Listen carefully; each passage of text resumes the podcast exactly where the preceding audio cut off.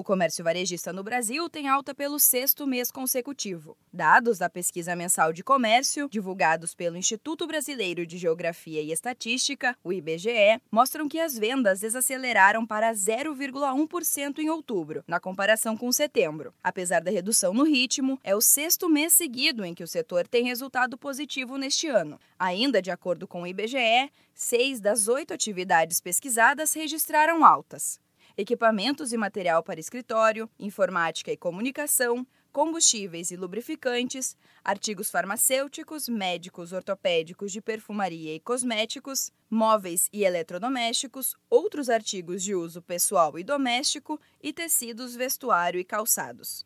O resultado positivo reflete como o comércio pode impactar na economia do país. É o que destaca o consultor de negócios do Sebrae São Paulo, Edgar Neto. Isso mostra o quanto o varejo representa na economia de um país como o nosso.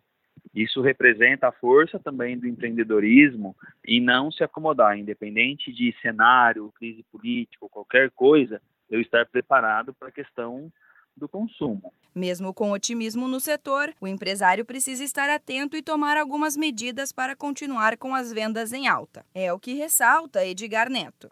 A gente, historicamente, costuma entrar em três meses, onde basicamente o cenário não é muito positivo em relação ao faturamento. Começam a entrar outras contas no dia a dia das pessoas, como IPVA, IPTU, material escolar, então é extremamente importante fazer um planejamento de marketing estruturado para que eu consiga trazer novos clientes para o meu negócio, resgatar os clientes que eu tive e pensar também né, em resgatar os clientes que algum tempo já não vem no nosso negócio. E criar estratégias pontuais e assertivas para cada um deles, né? utilizando todas as ferramentas que a gente tem hoje disponível, seja um marketing digital, seja uma atividade de fidelização, um pós-venda, uma pesquisa de satisfação, mas eu realmente estruturar o meu negócio para que a economia não pare.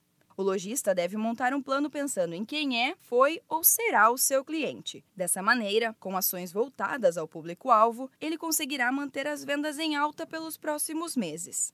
Da Padrinho Conteúdo para a agência Sebrae de Notícias, Giovana Dornelles.